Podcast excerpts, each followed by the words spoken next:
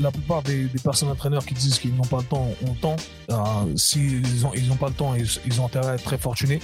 Parce que si tu n'as pas le temps, c'est que tu fais beaucoup de sessions dans la journée et que, euh, et que voilà, donc tu as un très très très bon revenu et que tu estimes que tu n'as pas besoin de le faire.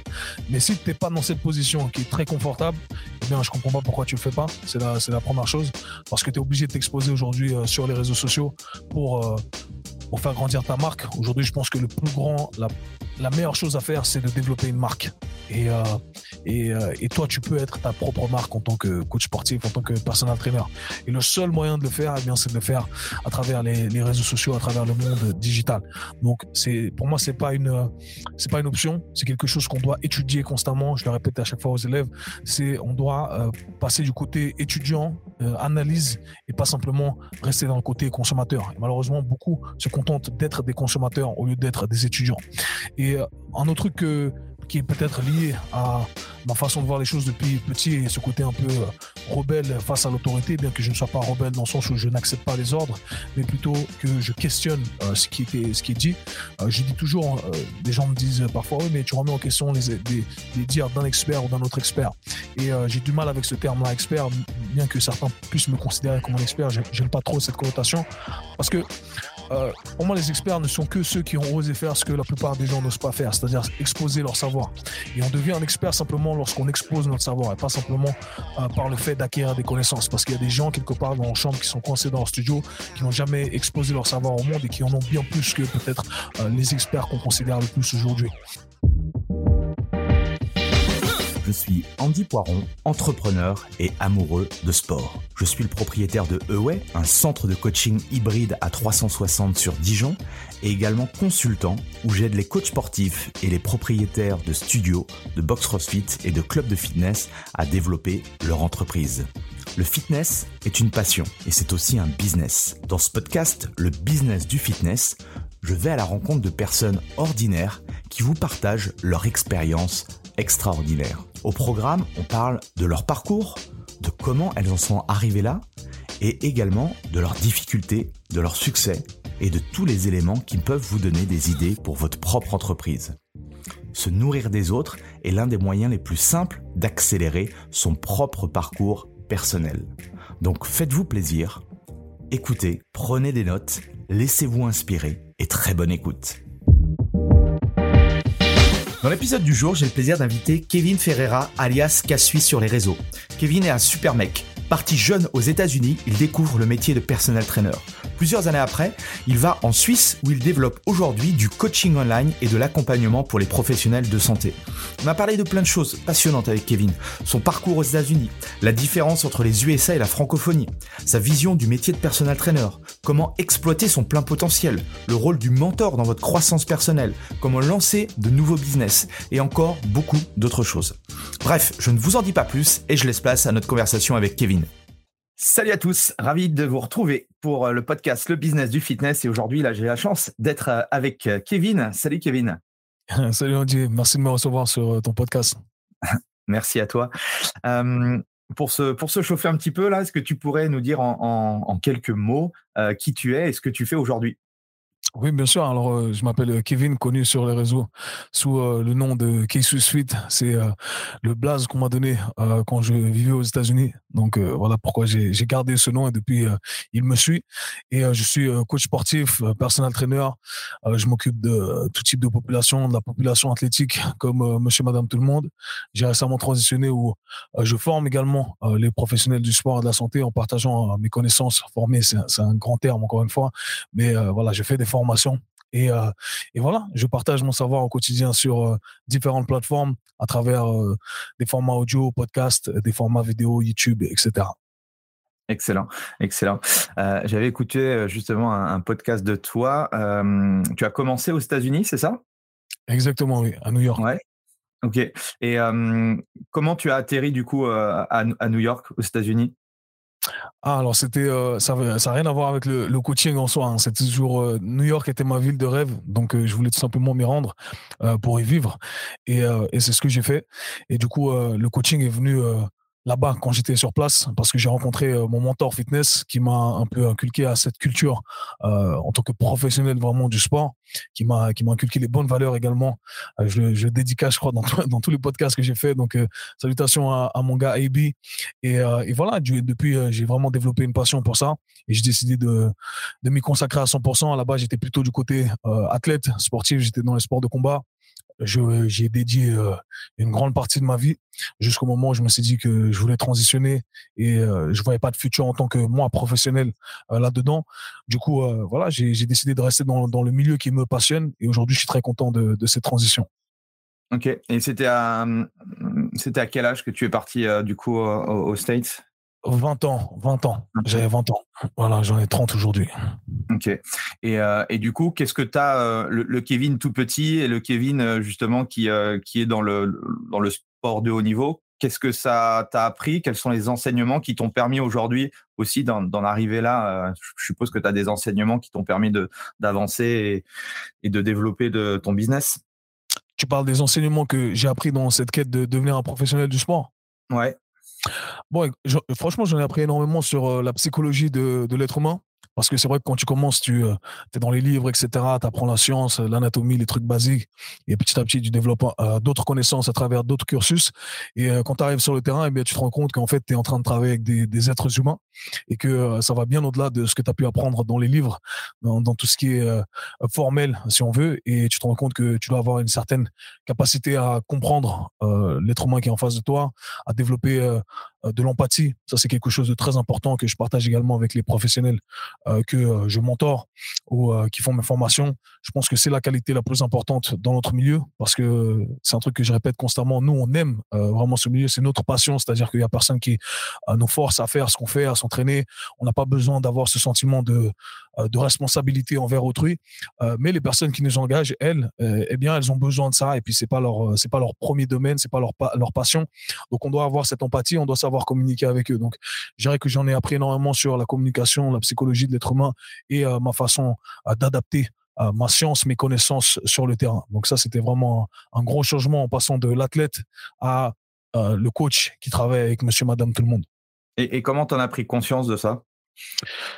Ben écoute, c'est que tu appliques. je pense que c'est vraiment une gifle que, que, tu te prends. je pense que tu es, déjà passé par là, vu que tu es du milieu. Ben, tu arrives sur le terrain et tu es en train de pratiquer ce que tu as vu dans les livres, ce, qui, ce que la théorie te donne, et tu te rends compte qu'en fait, c'est beaucoup plus complexe que ça, que les êtres humains sont des systèmes complexes et qu'il y a plein de variables à prendre en considération. Et euh, par conséquent, arrives à, tu dois apprendre à réfléchir en système complexe et pas en système linéaire. Donc, euh, c'est pas aussi simple que de dire, OK, voilà, cause et effet, euh, je fais cet exercice, voici le résultat. Non, il y a plein de trucs à adapter. Donc, c'était vraiment des, des, des, conséquences de, de certaines réponses ou résultats que j'ai eu euh, sur le terrain avec les clients et je me suis dit ok là il y a des trucs à adapter. Euh, ça se passe plutôt comme ça. Voilà comment je dois ajuster euh, mes entraînements ma programmation et ma façon de communiquer. Donc c'est vraiment sur le terrain quoi. Et je pense que c'est le meilleur truc le meilleur truc qu'on puisse apprendre en tant que, que professionnel. C'est pour ça que je recommande à tout le monde. Je pense que les meilleurs coachs du moins ceux avec qui j'ai appris et moi, en étant dans le milieu depuis un moment maintenant, les meilleurs coachs sont ceux qui, qui ont vécu euh, énormément d'expérience avec un grand nombre de clients parce que tu es exposé à tellement de trucs qu'au final, tu apprends à t'adapter, tu retrouves certaines similarités avec un client, puis avec un autre client, tu arrives à avoir certaines conclusions, tu arrives à te débarrasser éventuellement de certains trucs qui ne fonctionnent pas.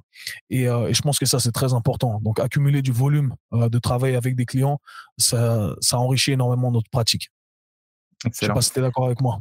Ouais, ouais, tout à fait, tout à fait. C'est clair que moi, je l'ai bien vu quand j'ai démarré dans des, dans des fitness, euh, on va dire, euh, euh, généralistes. Le fait d'avoir effectivement des populations de personnes qui sont complètement différentes, à la fois en termes de personnalité, en termes de d'objectifs ou autres, bah, tu es obligé, voilà. Au début, tu n'es pas à l'aise parce que du coup, comme tu démarres, tu jongles à travers différentes choses, mais tu aperçois que c'est cette, c'est cette variété de personnes qui fait que bah, au fur et à mesure des années, tu te dis ah ouais, il y a ce type de profil de personne, je suis à l'aise ou ça me ça me convient. Il y en a d'autres peut-être, voilà, il y a, le feeling est moins est moins présent et du coup euh, ouais, je pense que c'est une euh, c'est un, un, truc que je dis souvent à, à mes élèves de euh, d'essayer de tester, de coacher même des personnes où on n'est pas forcément à l'aise pour te faire une idée, tu vois. Et, et c'est clair que le plus difficile, et comme tu l'as dit, c'est euh, le côté empathique. Le côté, pour moi, c'est que des relations humaines, hein, le, le, business du personal training.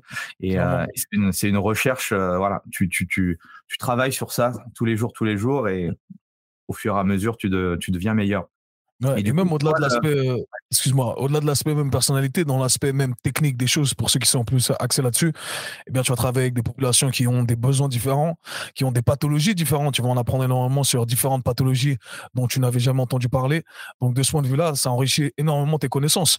Donc, à, mmh partir de là, tu arrives à, développer une, plus grande librairie de, de connaissances. Et là, c'est super intéressant sur le terrain. Yes.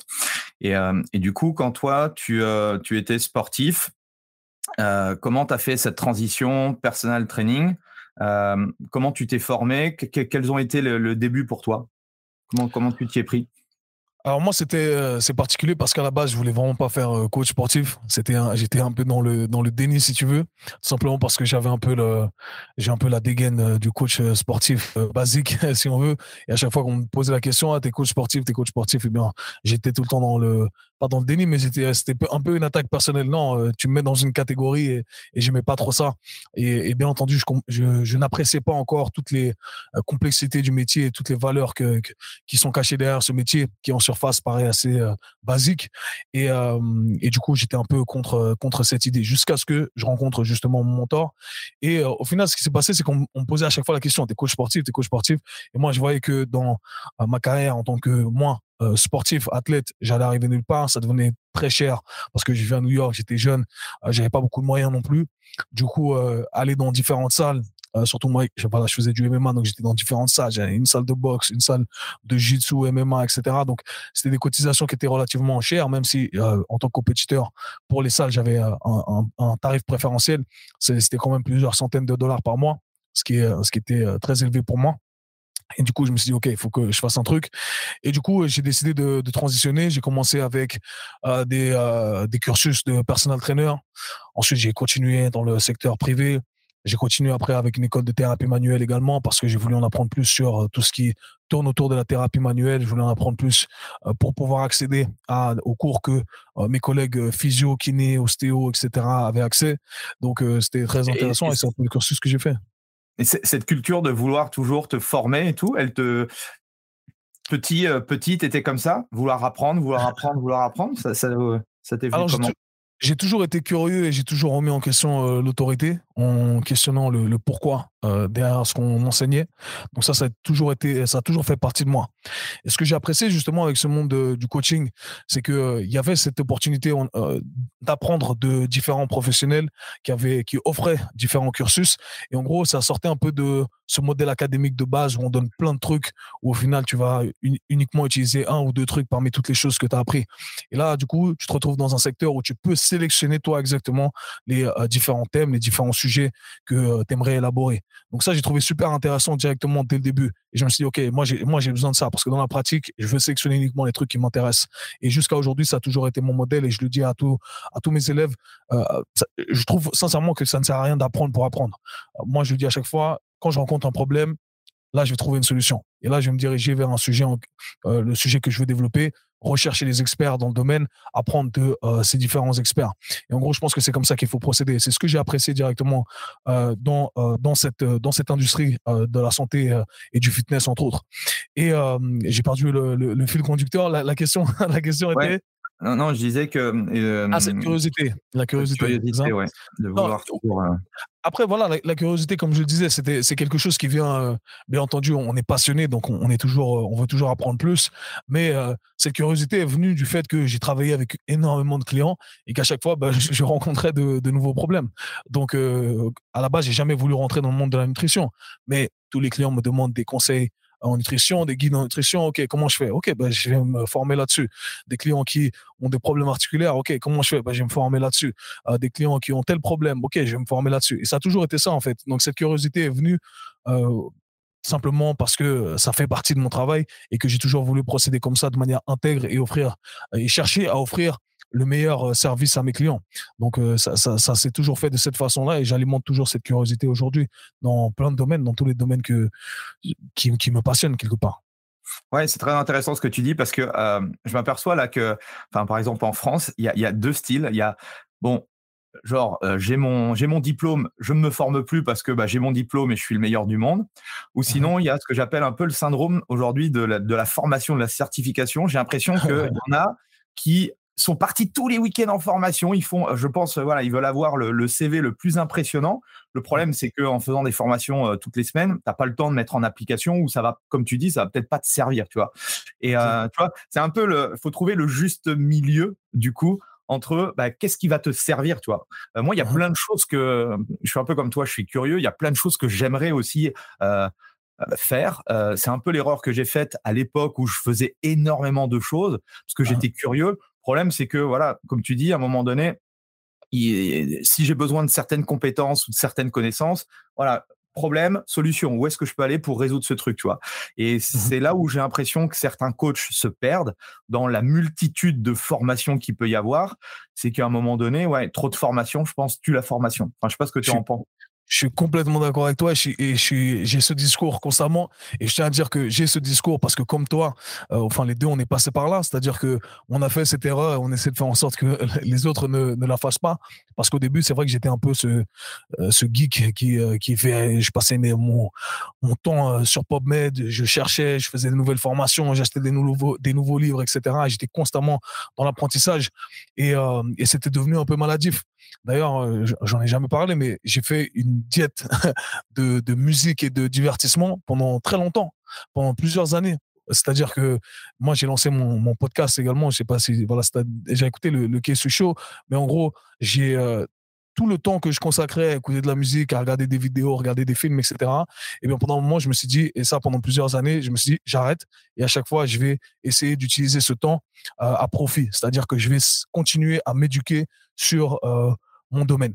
Et euh, c'est ce que j'ai fait. J'écoutais constamment des podcasts, euh, je réécoutais des formations, des séminaires, des webinaires, etc. J'achetais des trucs, etc. Et j'ai fait que ça pendant des années. Donc aujourd'hui, les gens me demandent comment, Kev, tu fais pour euh, parler devant ton podcast? Ça fait plusieurs années que tu as ton truc, tu parles, il n'y a pas d'éditing, etc. C'est parce que pendant des années, j'ai fait que ça. Donc chaque, chaque minute que j'avais, je les ai mises à profit. Dans le métro, je, je lisais, mes, je lisais mes livres. Donc il n'y avait pas un moment où j'étais dans le divertissement. Et aujourd'hui, ça paye. Donc, euh, comme quoi, euh, l'investissement euh, à ne pas négliger. Yes.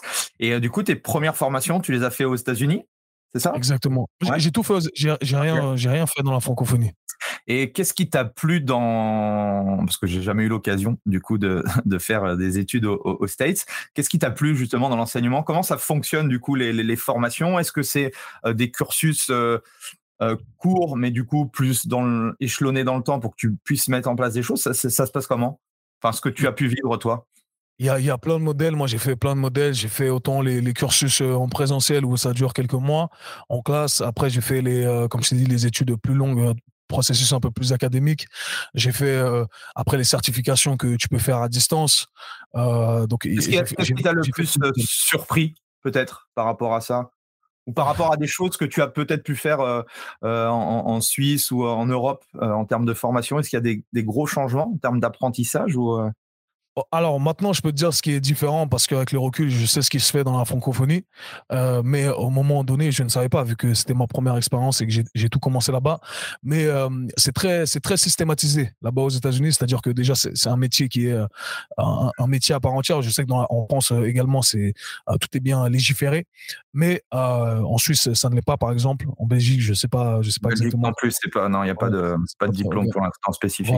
Exact. Mais là-bas, ils ont des voilà, ils ont des des, des instituts, euh, plusieurs instituts, des organisations qui ont créé leur euh, certification et qui sont reconnus. Et avec ça, tu peux, ça te garantit quelque part un emploi dans une salle de sport, etc. En, en tant que euh, personal trainer. Après, si tu veux avoir accès aux certifications de strength coaches, il faut que tu aies un bachelor. Ce qui est marrant, c'est que ça peut être un bachelor en n'importe quoi. C'est-à-dire que euh, un bachelor ou un associé en, en n'importe quelle filière, et ben tu peux, uh, tu peux apply, tu peux appliquer pour, euh, pour passer ce, ce, ce, diplôme qui est un peu plus reconnu dans le monde de la préparation physique. Um, mais sinon, ce qui est, ce qui est intéressant comparé à, à ce qu'on peut voir ici, c'est que voilà, c'est tout est très systématisé, c'est-à-dire que euh, tu peux passer ton cursus de personal training avec euh, des applications sur ton portable, euh, tu reçois des livres, tu lis, tu fais tu fais tes études à distance et c'est très bien fait. Je dirais que c'est très très très très bien fait comparé à des cursus que tu peux voir en présentiel ici par exemple dans la francophonie. Les gars sont vraiment en avance. Mais ce qui m'a vraiment choqué, c'est l'avance tout simplement que les pays anglo-saxons ont sur les pays francophones. Et de par mon, analyse des choses, eh c'est dû à la barrière de la langue parce que, bien entendu, la plupart de la recherche est faite là-bas ou est faite en anglais, du moins même quand elle est faite chez nous, c'est écrit en anglais, c'est publié en anglais, etc. Il y a un gros investissement. Le monde du sport, c'est énorme en Amérique du Nord. Donc, bien entendu, il y a les finances derrière, ce qui veut dire que finance, recherche derrière, etc l'avancée se fait beaucoup euh, plus rapidement. Et euh, on a créé cet écart avec la barrière de la langue parce que le temps qu'un ouvrage soit traduit et, euh, et, amené dans la francophonie, eh bien, ça, décale vraiment le processus. Aujourd'hui, je pense que ce décalage se réduit de par les, réseaux sociaux. Moi, en tout cas, quand j'ai commencé, il n'y avait pas tout ça sur les réseaux sociaux. Il n'y avait pas autant d'experts sur les réseaux sociaux qui affichaient leurs connaissances. Donc aujourd'hui, vraiment, on est en train de, de combler ce fossé entre ce qu'il y avait euh, aux, États, aux États-Unis, en Amérique du Nord de manière générale, Canada et euh, États-Unis, et euh, ce qui se fait dans, dans, dans, le reste du monde. Mais je pense que la barrière de la langue, ça a été un, un gros aspect qui, euh, qui, a toujours créé cet écart-là. Après, voilà, mmh comme je l'ai dit, il y, y a, il y a, les finances derrière, il y a, il y a une culture, il y a une culture du sport qui est totalement autre que ce qu'on peut rencontrer dans, dans la francophonie. Et ça, c'est, c'est vraiment pas à négliger parce que mmh ça, ça, fait partie de la vie des gens. C'est-à-dire que tu parles à monsieur, madame, tout le monde, le sport, c'est quelque chose d'important dans leur vie. Tu vois, que ça soit euh, ce que tu vas regarder à la télé, les matchs que tu vas regarder, les, les combats, peu importe, et leur pratique. Les, gens, alors c'est, le pays des extrêmes, hein, les États-Unis. C'est-à-dire que tu vas voir les gens super obèses qui font rien du tout, et tu as les gens qui sont au fitness tous les jours, etc. Et, euh, et euh, bien entendu, c'est, la beauté du pays, peut-être, euh, ou le problème du pays, je dirais. Mais, euh, mais voilà, je pense que c'est vraiment culturel et le fait qu'il y ait les finances derrière et que ça fait, ça fait qu'il y a cette avance et cette systématisation qui est possible et qui viendra peut-être euh, chez nous dans la francophonie. Et euh, comment tu as senti aussi l'énergie au sein même des personal trainers? Ah, ça, alors ça, c'est ça, c'est l'énergie. Je pense que c'est euh, c'est toujours quelque chose qui est difficile à décrire parce que on peut pas placer de mots exacts sur euh, sur, sur ce que c'est, mais on se comprend. Pourquoi je te pose cette question, c'est que euh, je pense que j'en parle à, à, à, tous les podcasts. ce que je regrette le plus sur le marché francophone, c'est-à-dire bah voilà Suisse, France, Belgique, parce qu'on est tout proche et, et tout. Mmh. Je pense qu'il y a beaucoup de personnel trainers dans ces trois pays. Néanmoins, tu vois, il y a aucun aucun événement où quand il y a certains événements, bah, il y a 50 personnes, 60 personnes qui se déplacent. Euh, alors que euh, moi, depuis très longtemps, parce que ça fait plus de 20 ans que je suis dans le fitness, je m'aperçois que de l'autre côté, euh, il y a des événements où il y a 3000 personal trainers qui se réunissent pendant 4 jours. il y a de l'affiliation qui se fait entre personal trainers. Enfin, tu vois, c'est pas du tout la même énergie. Alors, je sais que Ici, on a des problèmes liés à l'argent. Il, il y a, plein de trucs sur le business ou autres qui sont encore un peu compliqués. Mais j'ai l'impression que on n'arrive pas à fédérer, tu vois. On est plus ici, j'ai l'impression. Euh, alors, un peu moins parce que bah, forcément, j'ai aussi des amis personnels trainer, on peut faire des choses, mais c'est un peu conflictuel, tu vois. Quand tu parles à un personnel trainer, tu as l'impression que bah, si tu lui en dis trop, il va te piquer ses idées, machin. Alors que j'ai l'impression de l'autre côté, aux États-Unis, c'est, tu vois, c'est l'ouverture, quoi. Et, euh, et, ils ont compris que pour faire du business, il fallait connecter avec les autres. Je sais sais pas ton avis, est-ce que tu en penses toi par rapport à ça? Et ça, encore une fois, je suis totalement d'accord avec toi et je pense que c'est, euh, c'est encore une fois, c'est culturel et c'est pas lié au sport. Euh, là-bas, il y, a un dicton qui, est souvent utilisé, c'est euh, la, collaboration prime sur la compétition. Tu vois, et je pense que c'est un truc qu'on n'a pas forcément compris et c'est un discours que, que je prêche aussi parce que j'ai été, bien entendu, très américanisé et c'est quelque chose qui me, qui me correspond. Mais après, il y a toujours ce, dans notre métier, il y a beaucoup d'ego. Donc, peu importe où tu vas aller dans le monde, il y aura, il y aura toujours, euh, il y aura toujours de l'ego. Après, c'est vrai que euh, dans la francophonie, c'est peut-être un peu plus prononcé. Mais, euh, mais de manière générale, comme tu l'as dit, il va avoir, tu vas retrouver des événements avec, avec beaucoup plus d'investissement, tout simplement parce que c'est un, c'est un milieu qui génère plus aussi. Tu comprends? Donc, tout est lié. Et quand je te parle de culture et de finance, au final, c'est ça qui fait grandir une industrie. Mmh. Mais Ici, on n'est que, on est que au début. Donc, euh, donc forcément, quand on arrivera à, débloquer euh, plus de moyens, je pense que ça va se démocratiser un peu plus et qu'on aura ce genre euh, d'événement, qu'on aura ce genre de collaboration, qu'on aura ce euh, voilà cet échange d'énergie que dont, tu parles. Et je pense que ça va venir, ça va venir, ça va venir avec le temps, ça va venir avec un changement peut-être de mentalité aussi. Euh, mais mais ça c'est clair que l'énergie de manière générale, c'est un truc qui est très très différent entre la francophonie et les pays anglo-saxons. Et tu vas vraiment retrouver ce truc où quelqu'un va dire ok toi t'es bon à ça, ok on dit toi t'es bon à ça, toi t'as un podcast, tu sais très bien communiquer. Moi, je suis bon à ça en marketing. Ok, viens, on fait un truc ensemble. Et c'est vraiment un truc que j'ai retrouvé directement aux États-Unis. Et encore une fois, ce que je dis ici, c'est assez transversal, ça s'applique dans tous les domaines là-bas et que je ne retrouve pas ici. Ici, on est vraiment plus dans la compétitivité et dans, hey, c'est, c'est ma place à moi. C'est moi qui suis euh, devant la scène, euh, où j'ai envie, toi, tu es devant la scène, ok, moi aussi, j'ai, j'ai envie d'être devant la scène. Alors que là-bas, il y a plus un milieu mmh. de, voilà, on, comprend que ensemble, on peut aller beaucoup plus loin. Et ça, c'est vrai que c'est, c'est très culturel. Ouais, il y avait un truc qui m'avait marqué, alors ça date, hein, je crois que c'était, je sais plus, en 2006-2008, où j'avais vu qu'un mec, euh, tout sur les abdos, ça te parle pas, un PDF, tout sur les abdos? Exact, et lui, c'était la stratégie marketing d'email. Euh, ouais, et, et, lui, tout son business, il faisait, je crois, il générait un million de dollars de chiffre d'affaires par mois avec un ah. PDF. Et en fait, sa stratégie, c'était quoi? C'était qu'il donnait 90% d'affiliation à, euh, bah, à, tous les gens qui avaient une audience. Et même moi, du coup, j'avais à l'époque, j'avais testé l'affiliation et je touchais effectivement 80. Alors c'était, je sais plus, 27 euh, dollars ou je sais plus 37. Et le mec, bah en fait, alors après, il avait traduit euh, son, son PDF en toutes les langues et tout. Et en fait, il, voilà, il, récupérait. Et tu vois, la logique de se dire, mais en fait, je donne 90% de ce que j'ai créé à une autre personne mais il avait mmh compris que les intérêts cumulés, euh, il faut mieux effectivement que des millions de personnes essayent de vendre ton truc et que tu récupères simplement 10% du truc que d'essayer de vendre. Euh, et j'avais trouvé ça euh, assez exceptionnel, quoi. Mmh. Non, les gars, les gars, les gars sont super smart. Business, businessment parlant, c'est difficile de faire mieux que, que l'Amérique du Nord. Ouais, c'est intéressant. ouais, c'est intéressant. Et, et, du coup, toi, tes débuts, tu te souviens un petit peu comment comment ça s'est passé? Parce que bah, souvent euh, voilà le, démarrage est compliqué. On s'aperçoit aussi que voilà en, France alors j'ai pas trop les stats euh, Suisse Belgique mais la carrière d'un coach c'est deux trois ans parce que généralement tu galères et du coup bah comme tu n'arrives pas à générer de l'argent tu arrêtes. Euh, comment ça a été toi les débuts? Alors moi j'ai de la chance parce que j'ai toujours eu euh, un esprit de, débrouillard. De, j'ai toujours du mal à traduire ce terme parce qu'il n'y a pas l'équivalence en, français, mais euh, c'est on, dit être un hustler. Donc un hustler, mmh. normalement il y a une connotation qui est qui est négative, c'est-à-dire à, la base le, mot hustler euh, veut dire vendre de la drogue, etc., vendre des trucs illégaux dans la rue. Et en Amérique ça s'est transformé en t'es un débrouillard, tu, charbonnes en gros. C'est ce que ça veut dire. Et en gros, c'est une qualité que, que j'ai toujours eue, peu importe le domaine.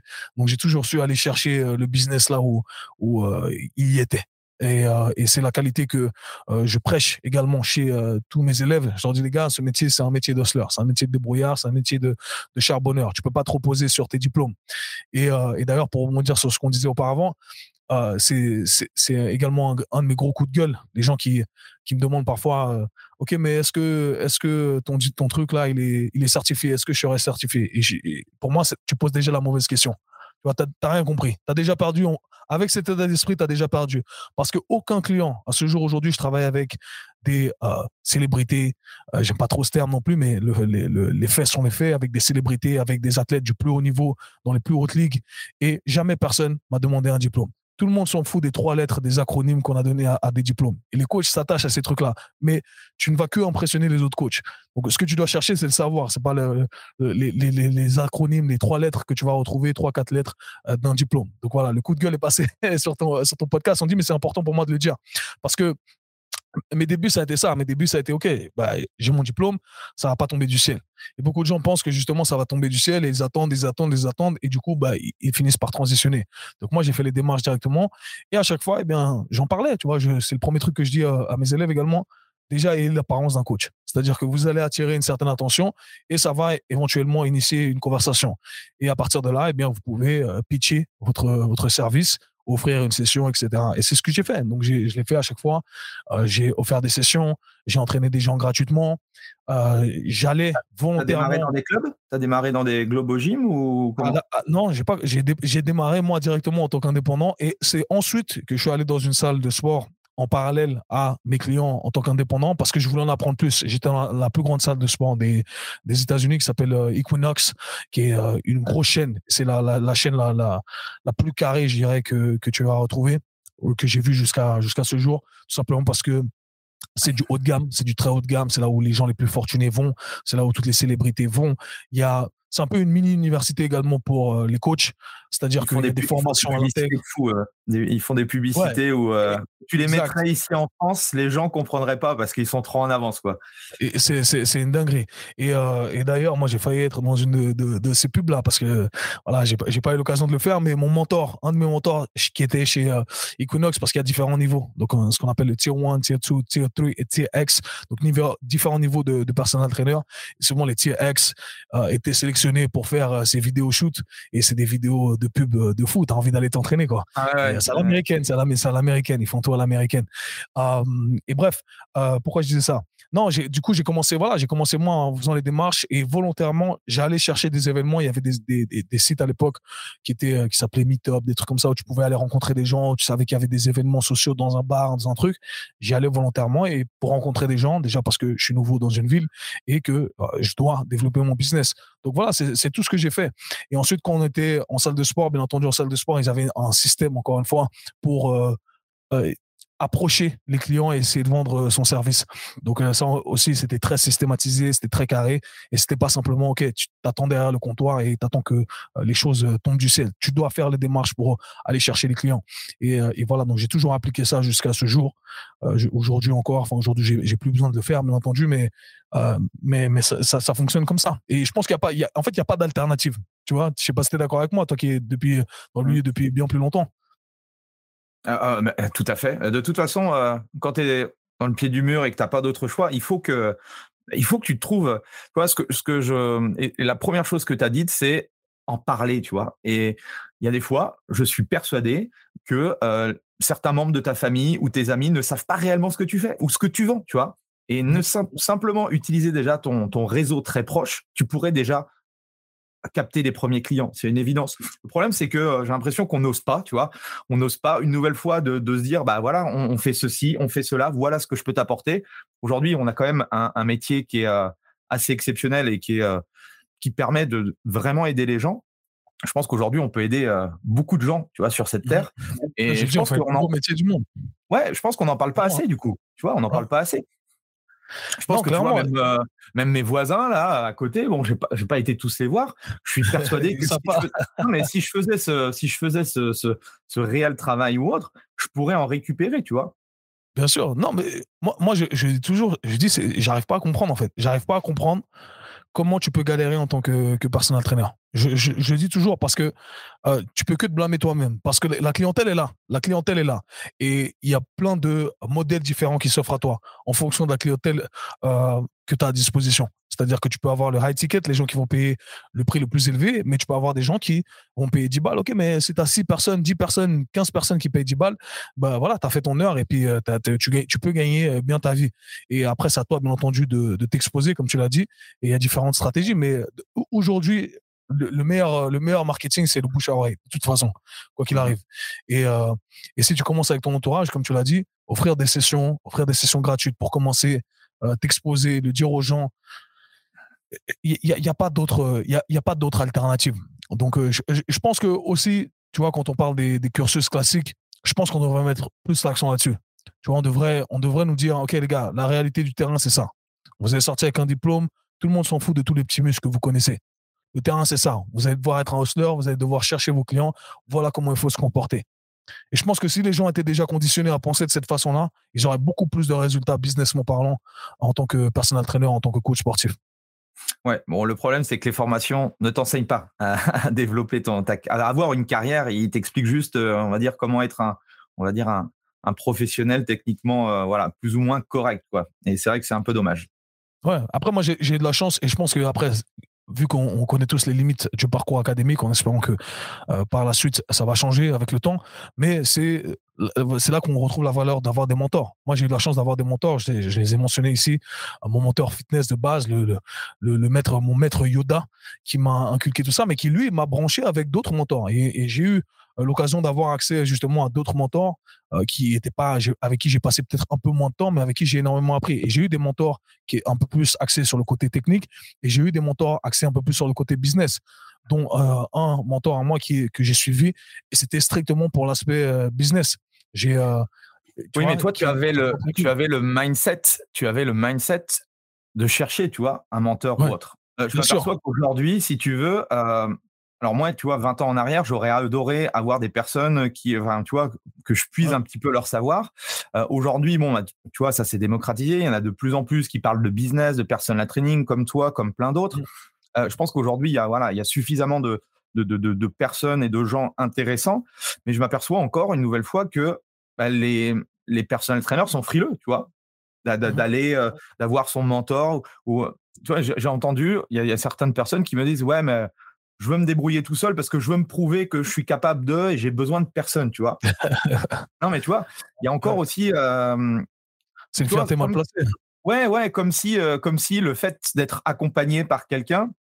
c'était un, échec, tu vois. Tu vois ce que je veux dire? Mmh. Alors que bizarrement, on est dans l'univers du coaching, donc ça paraîtrait. Enfin, tu vois, moi, je, me dirais, j'aurais des, difficultés à vendre du, du personal training si moi-même, je n'étais pas capable de me faire coacher. Tu vois ce que je veux dire? C'est assez paradoxal dans le monde du fitness où on, prêche certaines valeurs qu'on n'applique pas dans d'autres domaines. Et euh, mmh ça, c'est connu, hein, malheureusement. Et je pense que mmh c'est un, mauvais état, un, très, un mauvais état d'esprit, particulièrement pour cet aspect-là, qui est l'aspect euh, euh, du mentorat.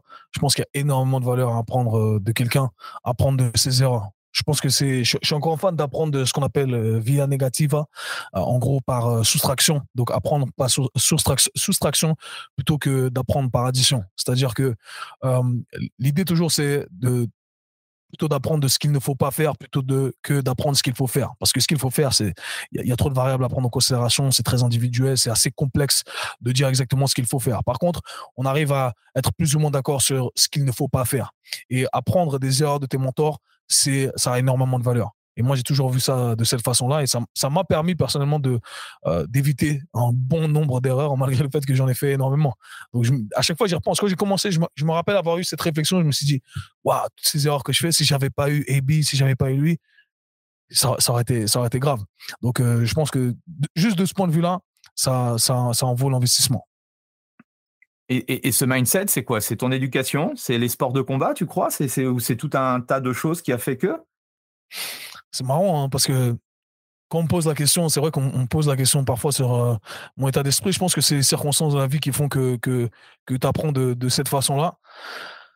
Ah, c'est difficile à dire. Je pense que j'ai toujours été, euh, j'ai en tout cas de ce point de vue-là, l'aspect euh, d'apprendre via négativa, c'est du latin ici mais j'ai toujours apprécié apprendre de ceux qui faisaient des trucs faux. C'est-à-dire que j'ai toujours apprécié cette, valeur-là. Je pense que ça vient de, mon éducation aussi. j'ai grandi principalement avec une mère et j'ai pas appris, j'ai pas vu ce que c'était que d'avoir un père qui est là, qui, qui te soutient dans tout ce que tu fais, etc. et qui, voilà, qui joue le rôle du père modèle. Mais j'ai appris ce que c'était, enfin, j'ai appris ce que c'était que de ne pas être un père qui ne faisait pas son rôle. Donc, je sais que c'est un truc que je ne veux pas répliquer. Tu comprends ce que je veux dire? Mmh, Donc, je pense déjà que si, je vais chercher les racines de, de tout ça, peut-être que ça vient de là. Et, euh, et à partir de là, j'ai toujours aimé apprendre de cette façon-là. Et, euh, et j'ai toujours remis en question aussi tous les parcours académiques dans lesquels j'ai pu être inclus. Donc, euh, j'ai toujours apprécié ce qui se faisait sur le terrain. Et j'ai toujours apprécié justement les, les, les l'éducation et la, la, ce qui pouvait être transmis par ces gens qui avaient des résultats concrets. Moi, j'ai toujours été quelqu'un qui voulait voir des choses concrètement. Et, euh, et, tout ce qui est abstrait, euh, ça me gêne. ça, ça, ça, me gêne. Euh, pas tout le temps, pas tout le temps, parce qu'il y a une certaine part de moi qui est assez spirituelle. Mais, mais, par, mais si on peut l'avoir dans le concret, concrètement, c'est ça. ça c'est OK si c'est abstrait, si on ne peut pas le prouver dans, le, dans, dans ce qui est concret, comme il y a des pratiques qui sont uniquement théoriques. Mais si on peut le prouver dans la pratique, j'ai envie de le voir. Et, euh, et j'ai toujours voulu apprendre de ces personnes-là. Excellent. Et euh, je voudrais revenir sur, euh, sur la période Equinox, parce que j'avais une question qui, que je voulais te poser. parce qu'il y a mmh beaucoup de, il y a beaucoup de personnel trainers aujourd'hui qui sont dans des clubs de fitness Mmh tu as parlé que eux, il y avait des, des process et tout pour, euh, pour trouver des, des clients. Est-ce que tu pourrais nous donner euh, une stratégie euh, que vous utilisiez justement chez Equinox pour, pour capter des, des, des, clients?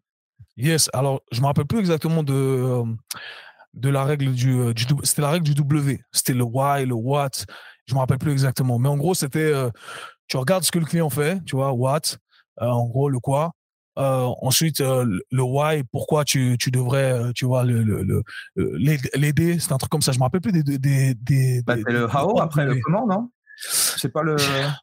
C'était la règle des 3 W, je me rappelle plus. Il faut que je revienne vers toi par rapport à ça. je, ne me rappelle plus exactement. Et, euh, et en gros, c'était simplement un drill, un, drill que tu devais, tu devais mémoriser. Il n'y a rien de formel, formel, mais simplement se dire, OK, tu vois, le client là, tu dois l'analyser pendant, peut-être c'était weeks, je me rappelle plus, un, truc relatif au temps. C'est-à-dire que tu devais l'analyser pendant un certain temps. C'est pas la première fois qu'il vient, tu ne tu, tu vas pas l'approcher. C'est OK, tu l'as vu, tu as vu son comportement, tu as vu comment il agissait. OK, dès que tu as l'occasion, va l'approcher d'une certaine façon. Et un truc que j'ai appris directement aussi, c'était de ne pas vouloir corriger la personne. Parce que les gens sont directement euh, il y a une certaine attaque lorsque tu corriges quelqu'un parce que la personne croit faire juste. Alors euh, tu viens tu viens de positionner avec euh, cette cet air peut-être arrogant et cette position de supériorité qui n'est pas forcément appréciée. Tu mets la personne en bas et toi tu es en haut quoi. Et, exactement. Et ça c'est un truc que, que j'ai appris également de là. Et du coup du coup savoir approcher cette personne et initier la conversation et ensuite, bien entendu, offrir une session. Et ça a toujours fonctionné comme ça. Donc, euh, c'est, euh, si on devait résumer, c'est vraiment une stratégie d'analyse dans un premier temps, une approche qui est relativement soft euh, pour initier la conversation. Donc, au lieu de dire, hey, tu vois, ça c'est faux, tu dis, hey, as déjà au lieu de dire, ça c'est faux, c'est plutôt, et euh, moi j'aime bien utiliser ce type là. Est-ce que tu as déjà essayé de le faire comme ça? Ah ok, teste, tu verras, tu vas aimer. Et là la personne dit, ah ouais, je ressens mieux mes fessiers quand je fais ça. Ouais, c'est pas mal, j'utilise depuis un moment avec mes clients. Ah ok, t'es là, tu coaches depuis combien de temps? Et pam, la conversation se fait. Et en gros, c'est ça, tu dois apprendre, euh, c'est un peu comme, mmh euh, comme, de, comme initier une conversation avec le sexe par lequel tu es, attiré dans la rue. Tu vas, tu vas trouver la bonne accroche. Et puis c'est un peu pareil. faut pas être trop agressif, faut savoir se positionner.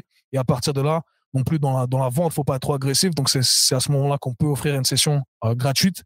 Et à la fin de la session gratuite, eh bien, on peut euh, faire le closing et là, on peut vendre. Et je pense que c'est euh, c'est une erreur que beaucoup de gens, beaucoup de personnels traîneurs font, justement avec cette approche qui n'est pas correcte, si on va dire. Si on peut dire ça comme ça. ça. Ça me rappelle un, bouquin, je sais pas si ça te parle, The, The Game de Neil Strauss, qui a un bouquin de séduction, si tu veux. Et du mmh coup, il y a des grands principes qui qui peut en fait bah, pour le personal training ou autre s'adapter s'adapter dans bah, dans, toutes les situations en fait. Donc excellent. Merci en tout cas du partage. Et et du coup comment tu arrives comment tu arrives en Suisse? C'est quoi le, la, suite pour toi?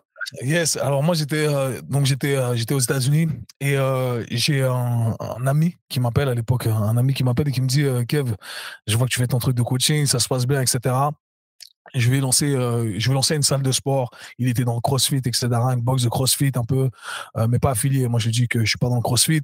Il me dit Kev j'ai envie de le faire mais j'ai envie de le faire avec toi. Et euh, et moi je me suis dit écoute moi je suis je suis à New York là et je compte pas revenir.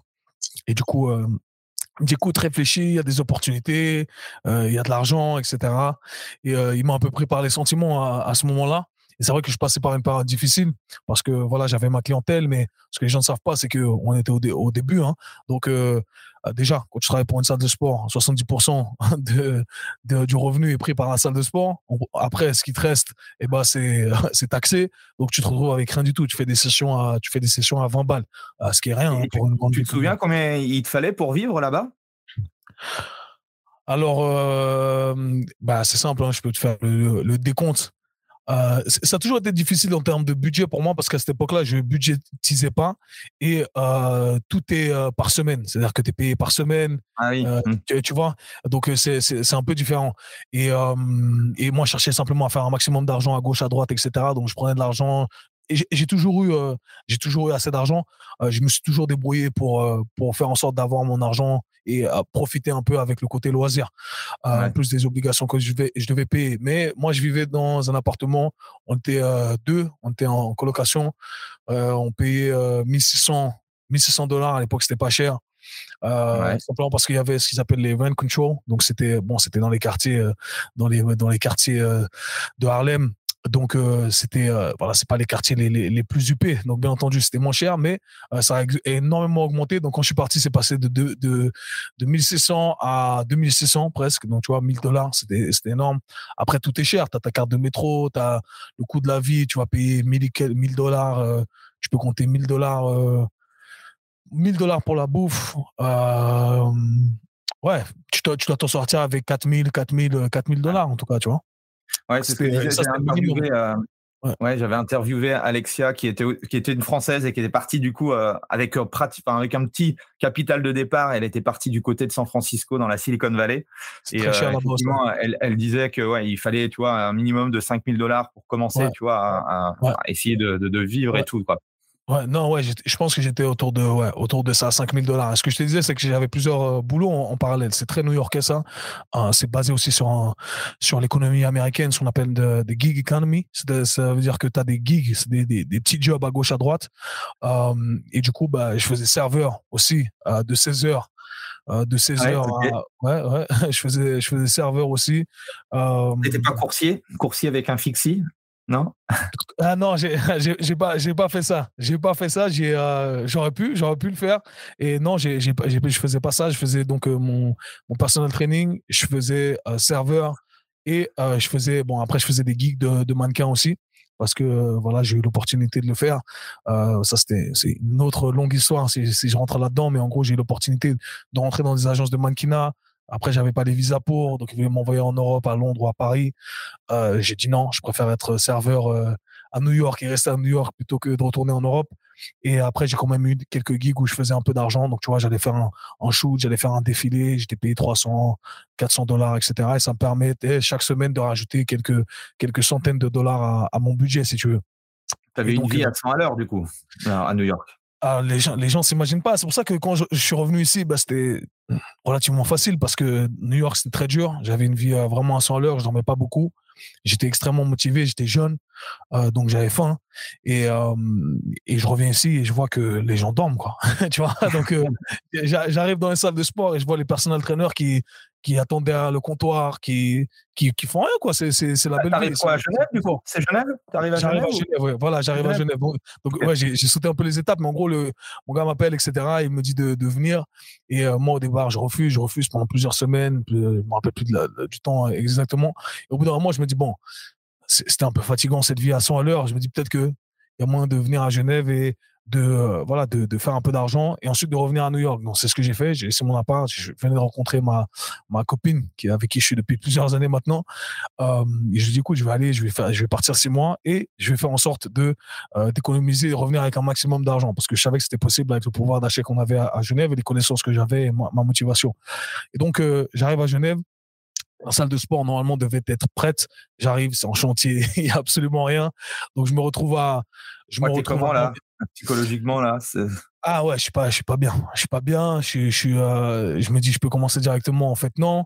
Mais il me dit oui, mais ça va aller relativement vite. Mais en fait, ça prend beaucoup plus de temps que prévu. Du coup, bah, je dors chez un ami qui me qui me passe une chambre. J'ai, euh, je travaille en, en boîte de nuit en tant que vigile et ah, je vais à la salle de sport. Et ouais, j'ai de la chance. Je fais, voilà, je suis, je suis grand, costaud. Donc euh, j'ai, j'ai un peu d'argent qui rentre de cette façon-là. J'ai encore un appart à New York. Dis-toi, j'ai toutes mes affaires à New York, j'ai tout à New York. Euh, du coup, j'ai, euh, je me retrouve à faire vigile et à construire la salle de sport avec, euh, voilà, avec mon ancien associé, etc. Jusqu'au moment où la salle est, complètement prête. On n'a pas les autorisations légales pour lancer la salle parce que l'État n'a pas encore accepté le tout. Nous, on se dit, bon, fuck it, on y va quand même, on lance le truc, on prend le risque parce qu'on n'a pas le choix de toute façon. Et, et puis voilà, et puis ça, ça a bien pris. Ça a pris relativement vite, directement. Donc, euh, on a réussi à avoir de la clientèle. Et euh, là, le business a commencé à prendre. Et je me suis tellement investi, en fait, je me suis tellement plus investi dans cette salle à nettoyer, construire les meubles, poser le sol, etc., qu'en fait, c'est devenu un investissement personnel. Et on a eu cette conversation au final avec mon ancien associé en se disant, euh, OK, ben, on vient, on fait ce truc ensemble. En fait, au lieu que je sois là juste pour aider un petit peu, donc je voulais aider mon pote et profiter un peu de cette opportunité pour faire de l'argent, eh bien, viens, on fait le truc ensemble. en fait, c'est devenu un peu mon bébé, cette salle, tu vois. Donc, euh, tu t'investis tellement que euh, il y a une attache. C'était un, studio de personal training ou un Non, c'était c'était une oui, c'était comment on décrire ça? C'était un, mini studio slash luxe personal training mais classe collective. C'est-à-dire qu'on a réussi à combiner le meilleur des mondes. C'était pas très grand. En, surface totale, c'était euh, un peu moins de, de, 200 mètres carrés. Le floor exploitable sur lequel on était, c'était 180 mètres carrés. Euh, lui, mon collègue, faisait euh, du crossfit et il voulait ramener cette, cette idée de cross-training. Moi, je voulais ramener un peu plus de structure à ce monde du, du cross-training. Donc, je pense que ça, ça a bien matché au début et les gens ont vraiment apprécié. Donc, on a eu des centaines de membres directement. ça a bien pris. Et, et après, voilà, j'ai décidé de rester tout simplement parce qu'il y avait cet investissement personnel. Et depuis, et depuis, je suis là, quoi. et depuis, je suis là. je me suis séparé deux ans après avec mon, mon, mon, pote, hein, mon ancien associé, parce qu'on ne s'entendait pas. Sur certains aspects. Et voilà, j'ai décidé de prendre mon propre chemin. Et depuis, bah, ça, ça a explosé pour moi. Ça s'est très bien passé. Et, du coup, tu, tu, es, tu, es, sorti du, du club? Comment comment comment comment t'as fait? Comment, ouais, je, je, je suis sorti du club, on a trouvé un arrangement en termes de, de parts, en, termes de ce qui était dû, et, euh, et moi, j'avais plus rien à voir avec, euh, avec le club. Donc là, j'étais 100% euh, indépendant. Ok. Et, euh, et du coup, quand tu euh, redémarres, on suppose que tu redémarres pas de, de zéro, mais euh, quel est ton, ton, ton état d'esprit à ce moment-là?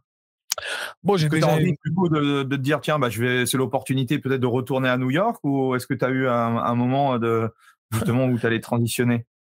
Ben, en fait, ce qui s'est passé, c'est que pendant ce laps de temps, ma, ma copine est venue vivre avec moi. Donc, elle est venue ici. Donc là, c'est vrai qu'on s'est retrouvés euh, en face à face. Ça faisait déjà une année, du coup, qu'elle, elle était là. Et, et, du coup, on se dit, OK, on fait quoi? Pour elle, ça a commencé à bien se passer aussi. Elle commence à s'installer aussi. donc, on fait quoi? On retourne à New York, on reste ici. Et puis, on se dit qu'au final, ici, il y a plein de trucs à faire. Il y a plein de trucs à prendre, des deux côtés, autant pour elle que pour moi. Bien que on avait juste envie de retourner à New York, mais on se dit en termes d'opportunités, euh, New York, on sait à quel point c'est dur. On sait à quel point c'est dur. On sait le niveau de, compétition qu'il y a là-bas. Alors qu'ici, on arrive ici sur un terrain, vierge, entre guillemets, où, euh, on peut tout prendre. Et, euh, c'est ce qu'on a fait.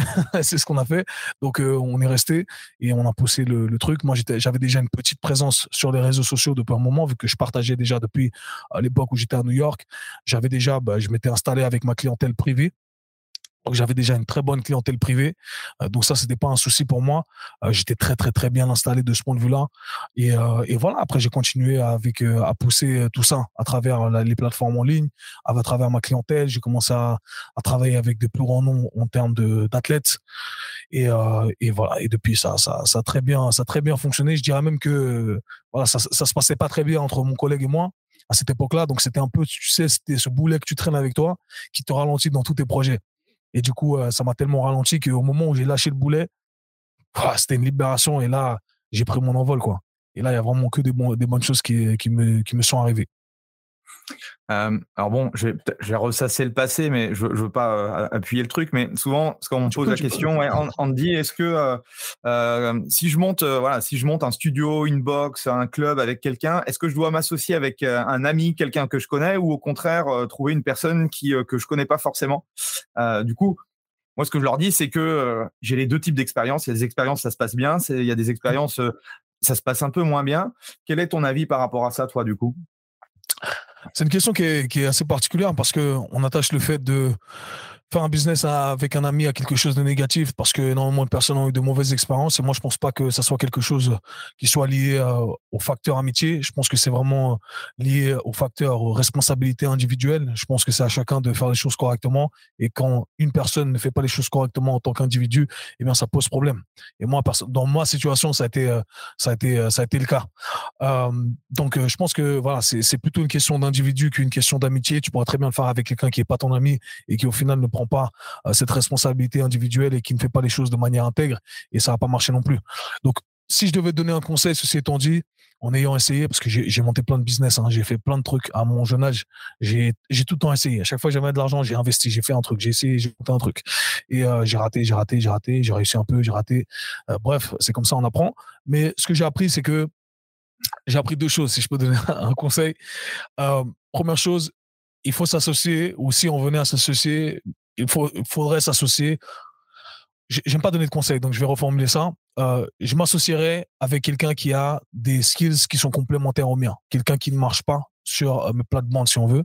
C'est-à-dire que si moi je suis bon dans X domaine, lui doit être bon dans Y domaine.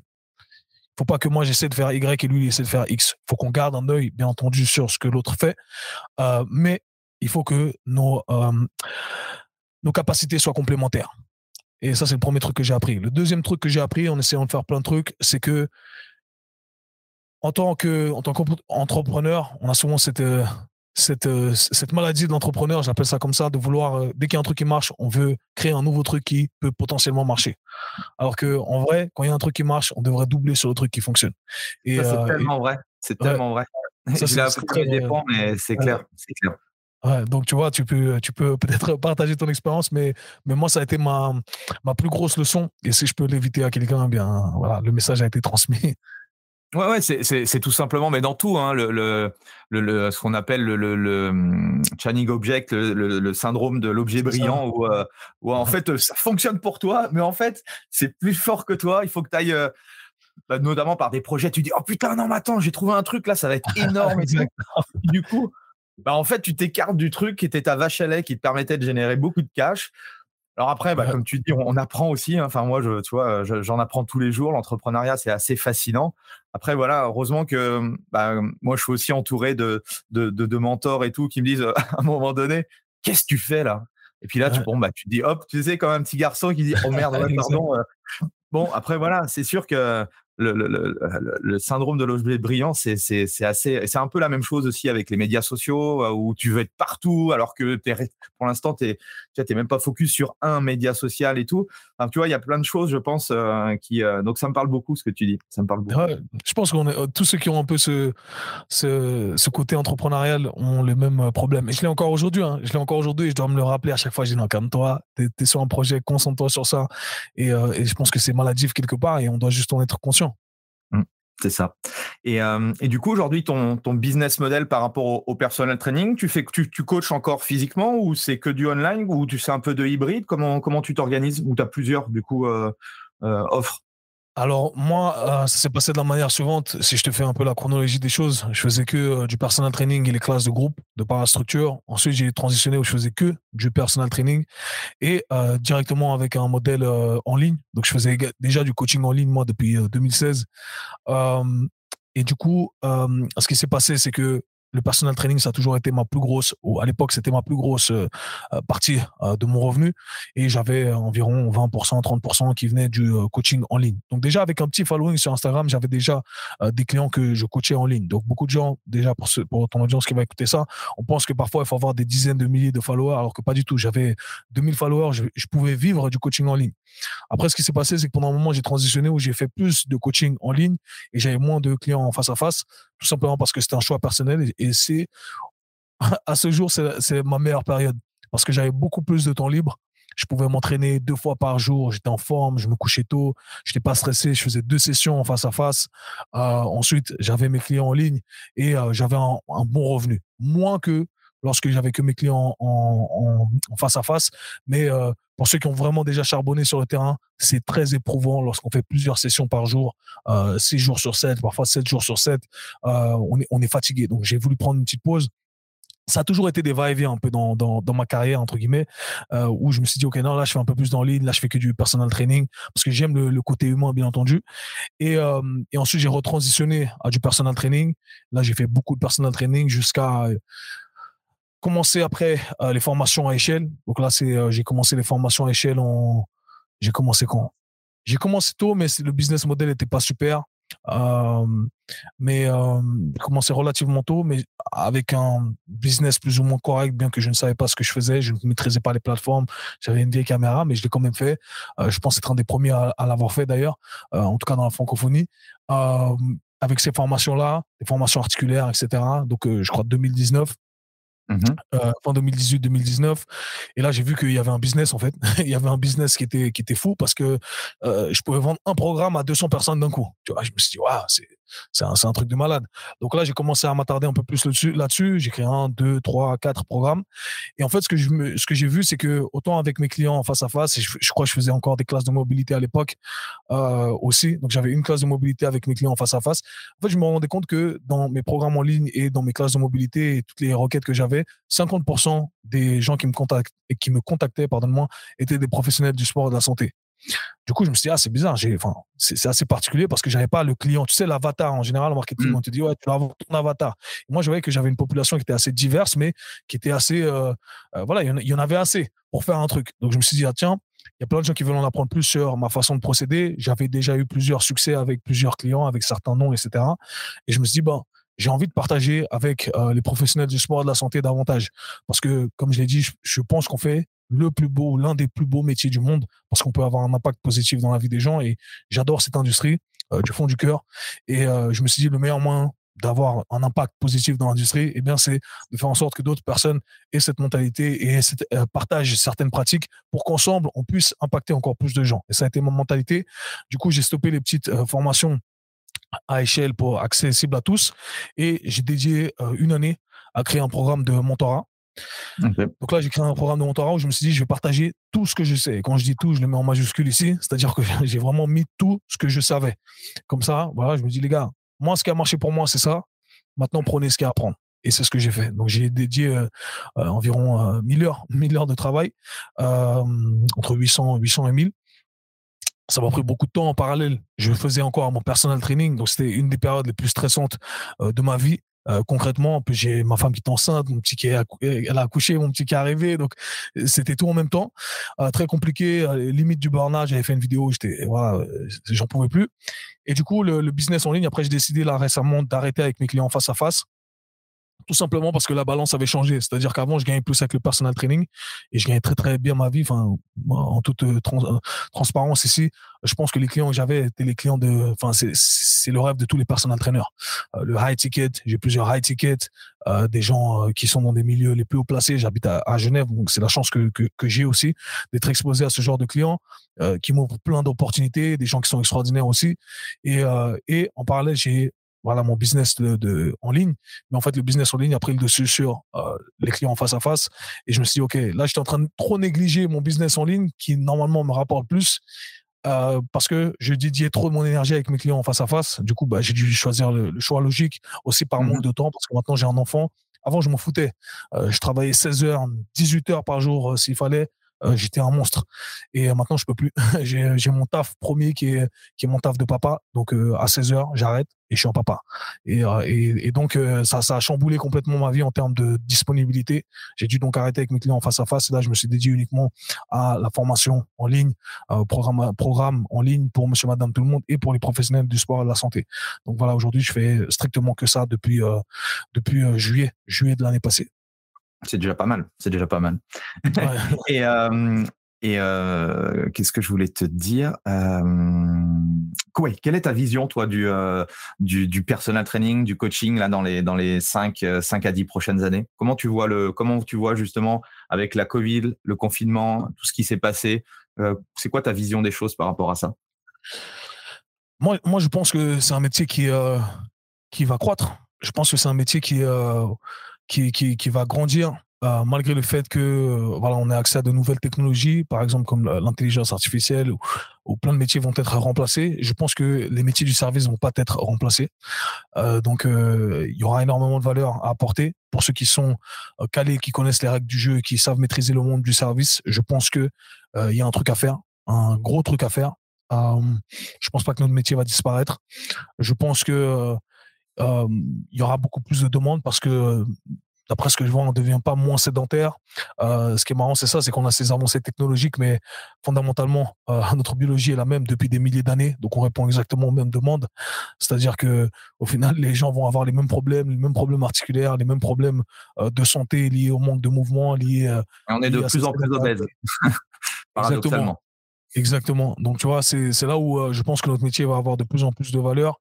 J'espère en tout cas que on va être un peu plus considéré également dans l'industrie de la santé. Moi, euh, je sais pas si tu l'as remarqué, mais euh, je me force à, chaque fois à nous appeler des professionnels du sport de la santé et pas simplement des coachs parce que j'aime pas le, cette euh, connotation qui, au final, nous, qui est assez réductionniste quelque part. On voit simplement comme des gars qui comptent des, répétitions, alors que je pense que ça va bien au-delà de ça. Et, donc, voilà, je, pense que dans quelques années, le monde de la musculation va être beaucoup plus reconnu et beaucoup plus recommandé par le corps médical je fais des prédictions comme ça, je pourrais utiliser ce clip dans, dans 5 ans, 10 ans. Euh, mais euh, à l'époque, on disait, tu vois, qu'il fallait simplement aller courir, aller faire du cardio et des trucs comme ça. Et je pense que euh, petit à petit, on va arriver dans une ère où les médecins vont dire, les gars, allez à la musculation, faites de la musculation. Ok, je sais pas faire de la musculation. Bah cool. Il y a des personnes entraîneurs pour ça, il y a des coachs sportifs pour ça. Et je pense que que là, voilà, on va avoir une montée montée en force parce que on se rend compte qu'aujourd'hui la le, fait de travailler sur euh, la force avec des, voilà, des exercices, des entraînements de résistance, ça a énormément de valeur d'un point de vue longévité. Et je pense que c'est la prochaine recommandation. Donc, euh, donc voilà, je pense que c'est, c'est, un, un métier qui a, qui a de l'avenir. Moi, j'ai, euh, j'ai foi sur tous les aspects. Si, encore une fois, on sait s'adapter. Mais il va falloir s'adapter parce qu'il va y avoir plein de changements. Mmh. Comment tu vois tu, Exactement la même. moi, je suis toujours euh, je, je, suis très très positif quant à notre avenir. Euh, j'ai vu vraiment le. Euh, moi, j'ai démarré le, le, le, personnel training quand il y en avait pratiquement pas en, en France et tout, donc je vois un peu le, la tendance. Et je veux dire, quel que soit ce qui a pu se passer ou qui peut se passer, je veux dire, comme on l'a dit tout à l'heure, certes, on fait le plus beau métier du monde, mais surtout, on a une utilité, tu vois. Et je pense que le métier aussi de personnel trainer est en train de changer. tu vois, comme on l'avait expliqué, moi, on m'a expliqué que voilà, c'était simplement la partie euh, vraiment euh, euh, entraînement. Aujourd'hui, je pense qu'on doit être beaucoup plus que ça, parce que pour impacter la vie des gens, c'est pas simplement de bouger le mardi de 18h à 19h. Ça doit être beaucoup plus dans un écosystème. Donc, il y a beaucoup plus de, champs de compétences que le, le personnel trainer doit maîtriser. Donc, ça, c'est la, la, variable, je pense, qui change là depuis depuis quelques années. Ou comme tu l'as dit, par exemple, si les gens te posent des questions sur sur la nutrition, sans forcément être un chercheur en nutrition, mais tu vois, tu dois pouvoir euh, tu vois, tout dépend quel type de profil de personne tu t'adresses. Mais bon, voilà, il y, a quand même des choses euh, sur, sur le sommeil, sur le stress, euh, sur il y a plein aujourd'hui de, de, choses où bah, il faut quand même s'intéresser à tout ça. Tu vois, on parlait de curiosité, je pense que on est en plein dedans. Mmh. Donc ça, je pense que voilà, il faut, tu vois, même moi le premier où, où j'ai changé un peu ma vision des choses et, et c'est ça aussi qui rend en tout cas le l'attrait de la profession euh, intéressante, c'est que tu vois, il faut continuer à se former. C'est ça qui est mmh parce que si je faisais toujours la même chose, euh, je pense que tu vois, au bout d'un moment, moi, je suis quelqu'un qui me voilà, qui a besoin de voir autre chose. Donc le fait que le métier se renouvelle, il évolue, bah, je suis obligé d'évoluer avec lui. Et, et, pour moi, ça c'est assez excitant. Et euh, je suis très positif moi pour pour pour notre avenir, euh, pour différents modèles. c'est clair que le, le, la Covid, le confinement, ça a été cool parce que ça a accéléré le processus par rapport à la digitalisation de certaines choses, du coaching online, euh, de l'hybride. Enfin, tout, tout ça pour moi, c'est que positif. Ouais, je suis, je suis quelqu'un d'extrêmement positif, donc euh, voilà. Pour moi, c'est euh, hyper positif tout ce qui est en train d'arriver. Non, c'est clair. Et tu vois, je, je, me permets de rebondir encore sur, euh, sur ce que j'ai mentionné. J'ai mentionné l'intelligence artificielle, je l'ai déjà mentionné dans plusieurs podcasts. Il y a énormément de métiers qui vont disparaître. Et les métiers qui vont disparaître sont ceux qui n'ont pas la capacité d'individualiser leur service. Et ça, c'est très important. Parce que quand tu es un personnel trainer ou un professionnel de la santé et que tu penses de manière générique, tu vas être remplacé. Et c'est pour ça que je dis, on, travaille avec des systèmes, des, des, êtres humains, des systèmes complexes. Et si on arrive à penser en système complexe, et à s'adapter au moment euh, voulu à toutes ces variables, c'est là qu'on va avoir beaucoup de valeur. Mais ceux qui pensent de manière générique vont disparaître. D'ailleurs, j'ai déjà fait, euh, je, l'ai même dit à l'hôpital, euh, dans un séminaire, j'ai fait un, séminaire à l'hôpital de la Tour. Il y en a qui étaient un peu vexés quand, j'ai dit ça. Mais euh, je disais que je citais euh, Yuval Noah Harari dans, un de ses livres qui s'appelle 21 leçons pour le 21e siècle, qui expliquait que l'intelligence artificielle allait remplacer plusieurs métiers, dont euh, les médecins les médecins généralistes, etc. Pourquoi? Parce qu'ils pensent de manière générique. Donc, on a cinq minutes avec eux, ça coûte extrêmement cher. Et en gros, ils font des connexions entre euh, symptômes, diagnostics, euh, médicaments, traitements. Et ça se fait très, très rapidement avec très peu d'individualisation. Et n'importe quelle intelligence artificielle peut le faire à moindre coût, beaucoup plus rapidement, avec une marge d'erreur qui est beaucoup plus petite. Parce que la librairie qu'un un, un, médecin peut avoir, et, sans manquer de respect aux médecins ici, mais c'est juste manquer de respect plutôt aux médecins qui pensent de manière trop générique, eh bien, ces derniers vont être remplacés. Et si en tant que euh, professionnel du sport de la santé, euh, incluant les coachs et les personnels traîneurs, on utilise ce même mécanisme, eh bien, on va être remplacé également par l'intelligence artificielle. Mais ce qui est bien, c'est que justement, on travaille avec des systèmes complexes, et si on arrive à apprécier cette complexité, eh bien, ça devient beaucoup plus intéressant. Et pour rebondir sur ce que tu disais, on est le seul métier dans l'industrie du et de la santé qui avons la capacité de voir nos clients plusieurs fois dans la semaine avec une durée qui est relativement longue, une heure, une heure et quart, etc. Un médecin, tu le vois pendant cinq minutes. Ton physio, ton kiné, tu le vois pendant 30 minutes. l'impact qu'on peut avoir dans la vie des gens n'est pas à négliger. Et c'est pour ça qu'on doit prendre ce métier au sérieux. Et je pense que c'est pour mmh ça qu'on doit être considéré comme étant des vrais professionnels du sport et de la santé et agir en tant que tel. Et ça va bien au-delà de simplement compter des répétitions et penser juste musculation. Et euh, si tu penses comme ça, je pense que tu as un bel avenir. Yes. Belle parole, belle parole. Et euh, ça m'a fait penser qu'il faut que je, je teste. Je n'ai pas testé encore sur ChatGPT. Si je lui dis que j'ai une angine, qu'est-ce que je dois faire? Et je sais pas s'il me, il me répondrait. Tiens, je, je regarderai euh, après notre. J'ai euh, testé plusieurs trucs. J'ai ah, testé plusieurs trucs, c'est intéressant. Ouais, ouais. Alors moi, j'ai testé un peu plus. Je suis un peu dans le domaine aussi euh, articulaire, c'est un peu mon dada. Et il et, y, a, y, a, y, a, y a du boulot encore pour chat GPT, donc on est bien. mais, mais tu vois, pour la nutrition, c'était assez intéressant. j'ai demandé est-ce que tu peux m'écrire une diète pour quelqu'un qui doit consommer 2000 calories pour perdre du poids? Et il m'a tapé la diète. Trois repas, deux repas par jour ou trois repas, je me rappelle plus ce que j'ai dit. deux minutes, une diète complète. Et ensuite, je dis attends, mais cette personne est intolérante au lactose et au gluten, pas de problème.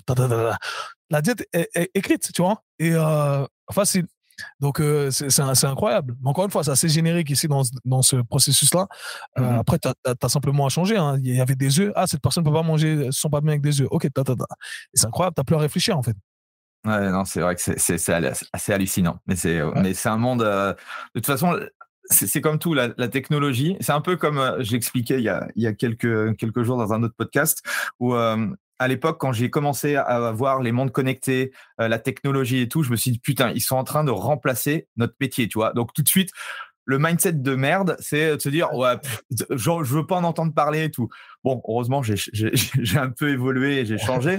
Et aujourd'hui, du coup, j'utilise bah, forcément la technologie pour améliorer, du coup, mon service, tu vois. Et ça, change tout, tu vois. Quand tu changes de mindset, tu vois les perspectives. Euh, donc, tu peux te dire, ouais, l'intelligence, c'est de la merde, ça va, va bon, ok. Ou te dire bon, comment je, comment je peux utiliser l'intelligence artificielle pour que ça aide encore plus mes clients, tu vois? C'est ça, c'est ça. Et je pense que c'est la clé de toute façon dans tout, et c'est assez transversal encore une fois, c'est euh, savoir s'adapter. Savoir s'adapter, c'est la clé.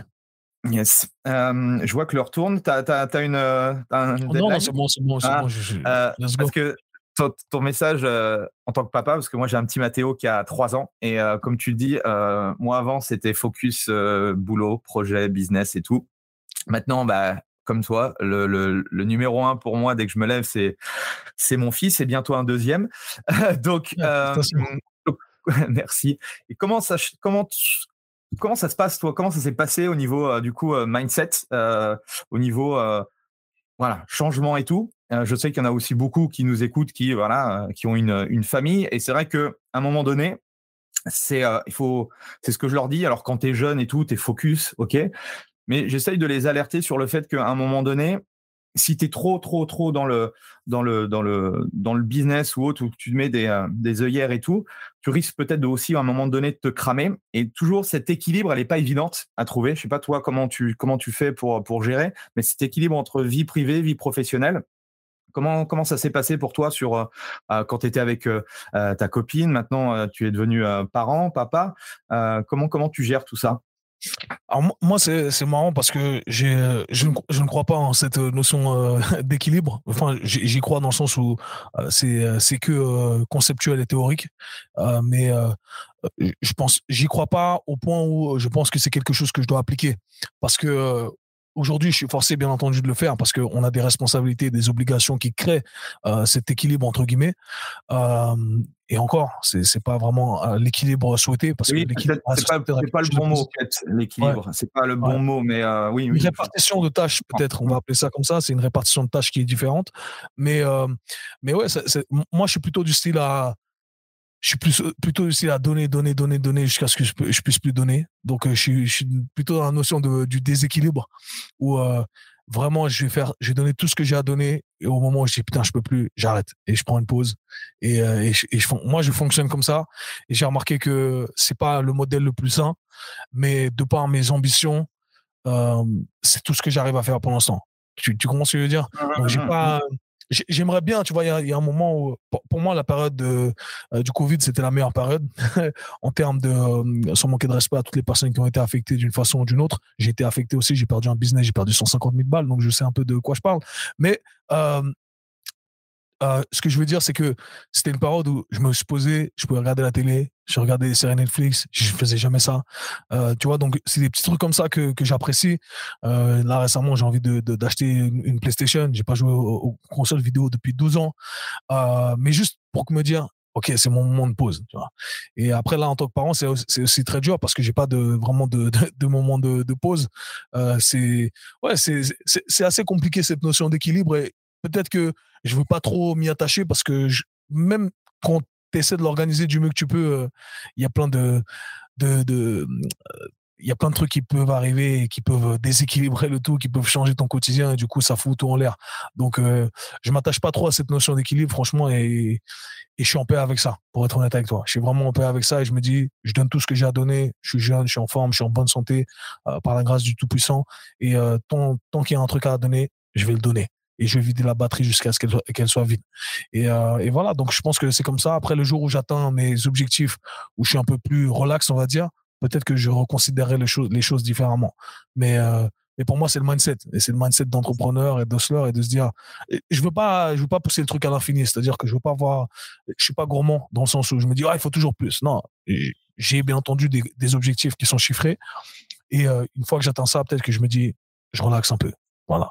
Je sais pas comment tu vois le truc, comment toi tu gères. Mais... Ouais, ouais c'est, c'est, euh, je pense que c'est les bonnes problématiques. Après, euh, je pense que j'ai pas le, j'ai pas la solution, mais aujourd'hui, euh, de toute façon, une fois que tu deviens, enfin en tout cas, moi personnellement, ma conviction, c'est voilà de, de mettre mon fils. Après, quand tu as aussi un business, c'est qu'à un moment donné, même si tu tu aimes ta femme, euh, tu as ton fils et tout, bah, il faut aussi que le business fonctionne. Tu vois, il y a des fois, euh, alors moi j'ai aussi un, un business euh, physique avec une équipe de coach ou autre.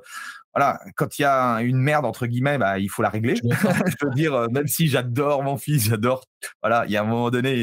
Et donc voilà, c'est aussi le le, le, le, le, propre de l'entrepreneur, de l'entrepreneur, c'est voilà de, de trouver des, des, solutions euh, quand il y a quand il y a des problèmes, euh, essayer de faire le maximum et essayer de donner le meilleur de soi-même. En tout cas, c'est ce que j'essaye de faire, même si parfois, voilà, c'est il y a des fois il y a des il y a des difficultés, mais en soi c'est c'est ça, c'est trouver le mot, c'est peut-être pas voilà ce, ce, côté équilibre, mais euh, mais c'est vrai que ça change la vision des choses. Moi, en tout cas, ça a changé la vision que j'avais du business, tu vois ah non, euh, clairement, moi aussi, moi aussi. Je, je, tu es, obligé aussi en même temps. C'est-à-dire que tu peux plus consacrer la même énergie le même temps.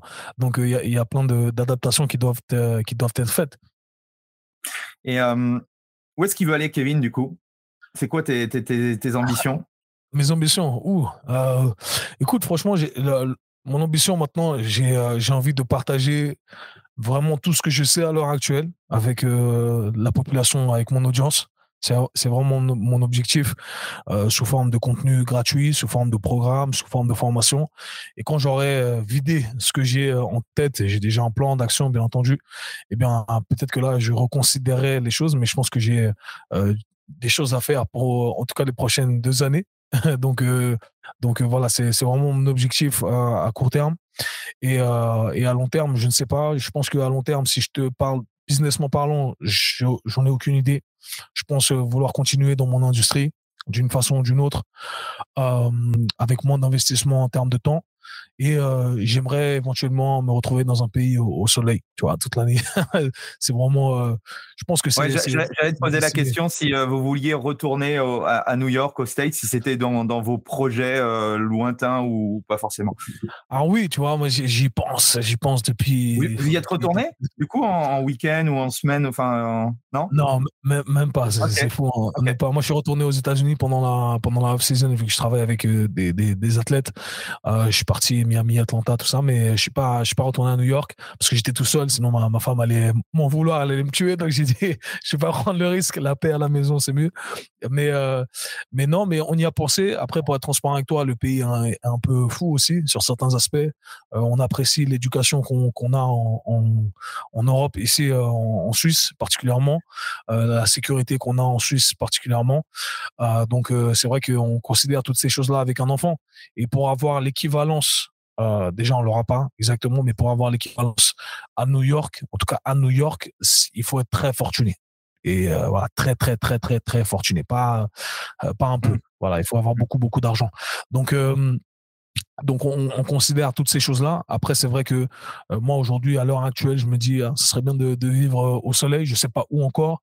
Après, on fait les pour et les contre, et c'est un peu, tu sais, c'est un peu comme euh, quand tu cherches un nouvel appart, la cuisine est bien, mais le salon est pas bien, ou le salon est bien, mais la cuisine est moins bien. Tu vois, c'est, t'as, as toujours ces dilemmes-là. Donc on n'a pas trouvé l'endroit exact encore, et il y a plein de facteurs à prendre en considération maintenant qu'on a, a, un enfant. Si j'étais seul, il y a, y, a, y a, pas photo, je serais reparti à New York parce que j'ai pas peur moi de, de recommencer à zéro, j'ai pas peur de dormir avec des souris, euh, je m'en fous. Mais euh, mais là avec un enfant, une compagne, c'est c'est pas c'est pas la même chose. Donc euh, on, analyse les choses différemment et en temps voulu, je pense que on prendra la bonne décision. Mais on y réfléchit, on y réfléchit. Dernière petite chose, Kevin, parce que c'était aussi un point que je voulais aborder avec toi je pense que tout personnel trainer aujourd'hui devrait en tout cas s'intéresser à devenir une sorte de média. Toi, tu as compris assez rapidement, alors je sais pas en quelle année, mais que, euh, que parler, tu vois, que créer du contenu, euh, ça allait t'amener justement à créer une communauté, de converser avec des gens et potentiellement pouvoir euh, faire du business avec ça. Comment toi, tu l'as compris et comment toi, aujourd'hui, tu fais pour créer autant de contenu? Parce que l'une des objections que j'ai à chaque fois, ouais, mais on dit, j'ai pas le temps, tu vois.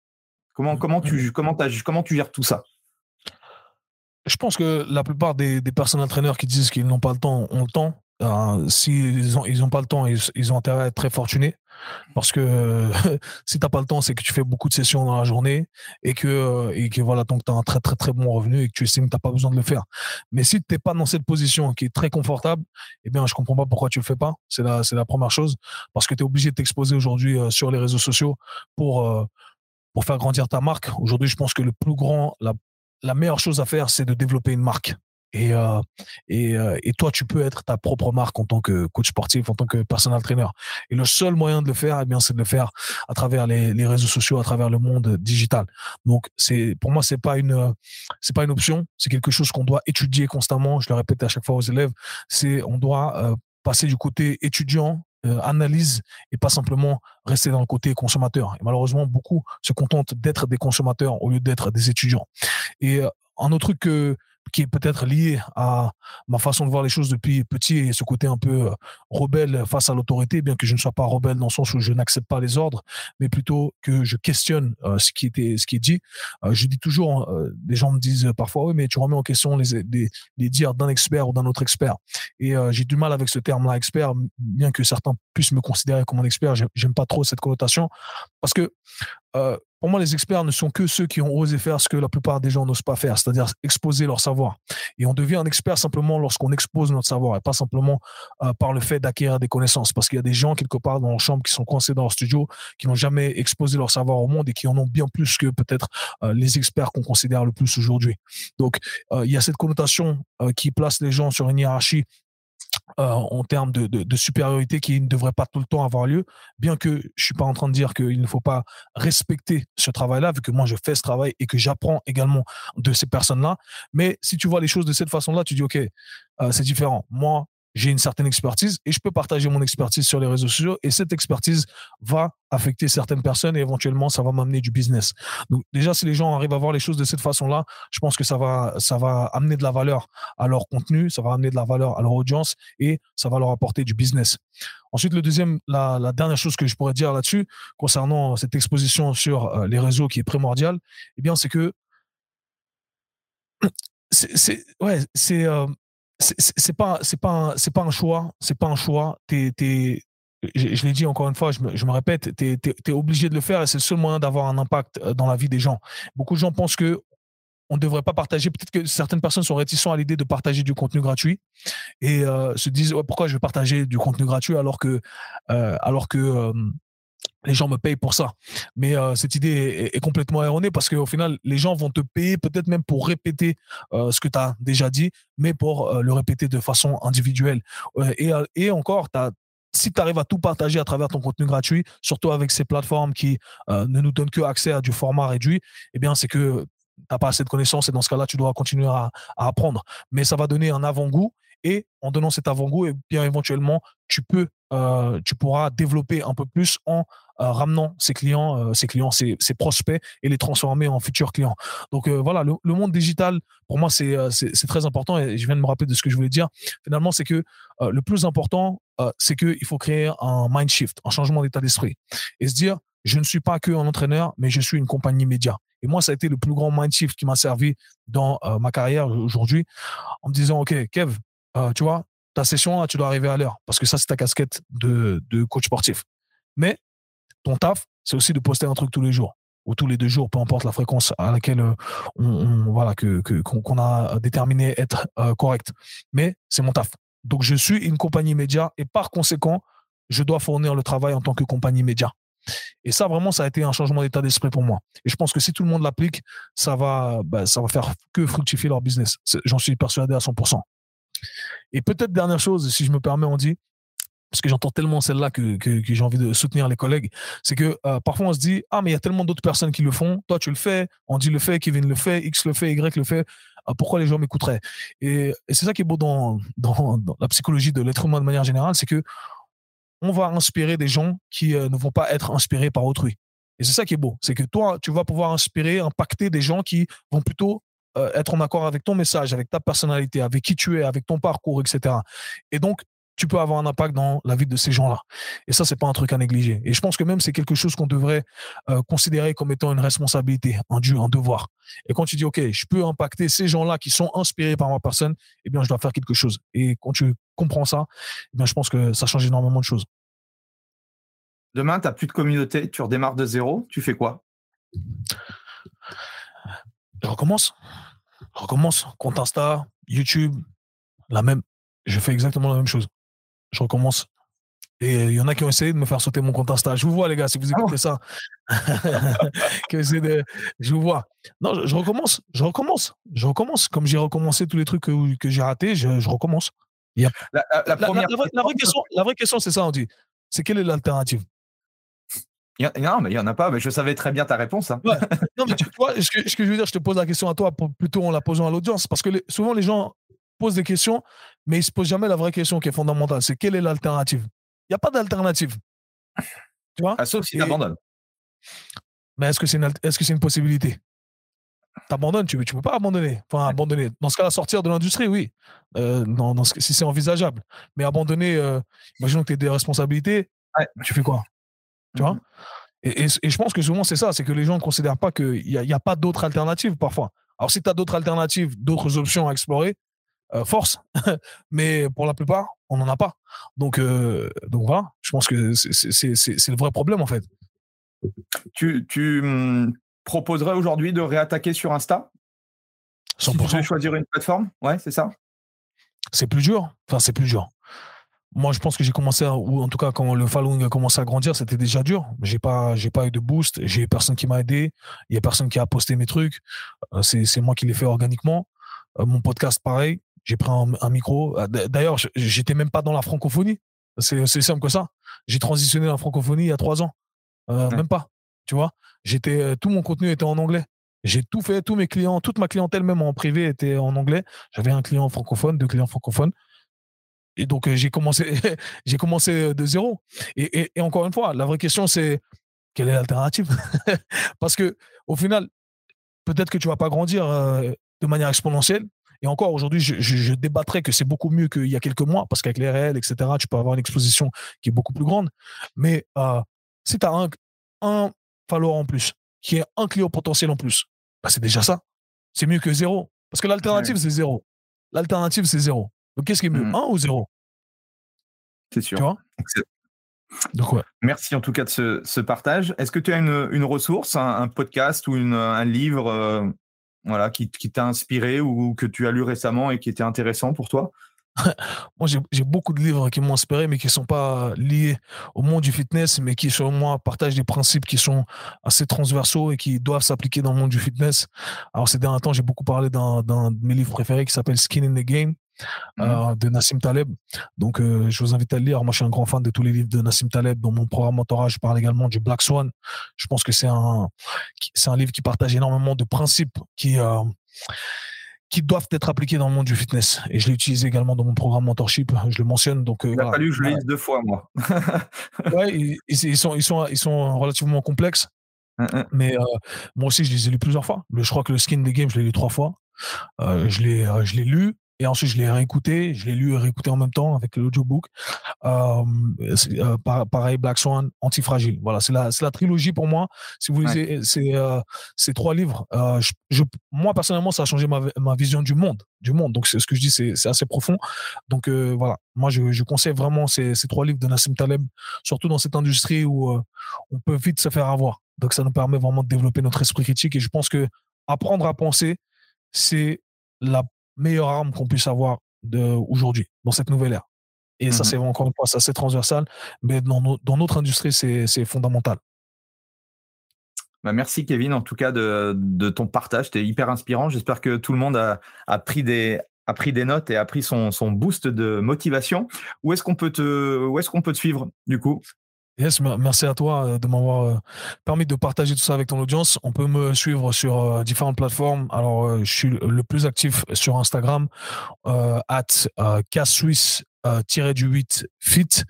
Ensuite, euh, je suis également sur euh, YouTube avec le même euh, le même euh, at, je sais pas comment on, dit ça, mais sinon mon nom complet c'est Kevin Ferreira F E 2 R E I R A et j'ai un podcast qui sort également tous les jeudis et parfois un Mindset Monday le lundi qui s'appelle le K Swiss Show. Donc le K Swiss Show Show S H O W. Voilà.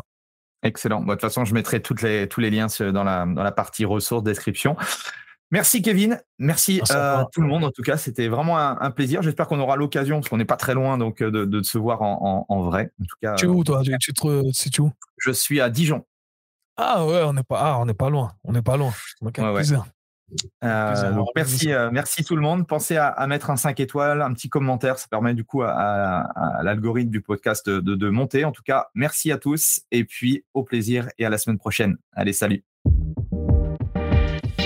Voilà, c'est fini pour aujourd'hui. J'espère que l'épisode vous a plu. Merci d'avoir passé ce moment en ma compagnie. Deux petites choses avant de vous quitter. Si vous cherchez les notes de l'épisode ou vous voulez tout simplement me contacter personnellement, allez sur mon site andypoiron.com. Donc tout attaché euh, www.andypoiron.com. Vous trouverez toutes les informations nécessaires. Et dernière chose, et c'est la plus importante pour moi, si vous voulez m'aider à promouvoir ce podcast, eh bien vous mettez un avis 5 étoiles sur Apple Podcast. Si vous regardez euh, cet épisode sur YouTube, eh bien pensez à liker et à vous abonner à ma chaîne YouTube et Pensez à en parler autour de vous, euh, pensez à en parler à vos amis ou à vos collègues euh, dans le fitness. Ça permettra véritablement à ce podcast d'avoir beaucoup plus de visibilité. Voilà, en tout cas, merci, à très vite pour le prochain épisode.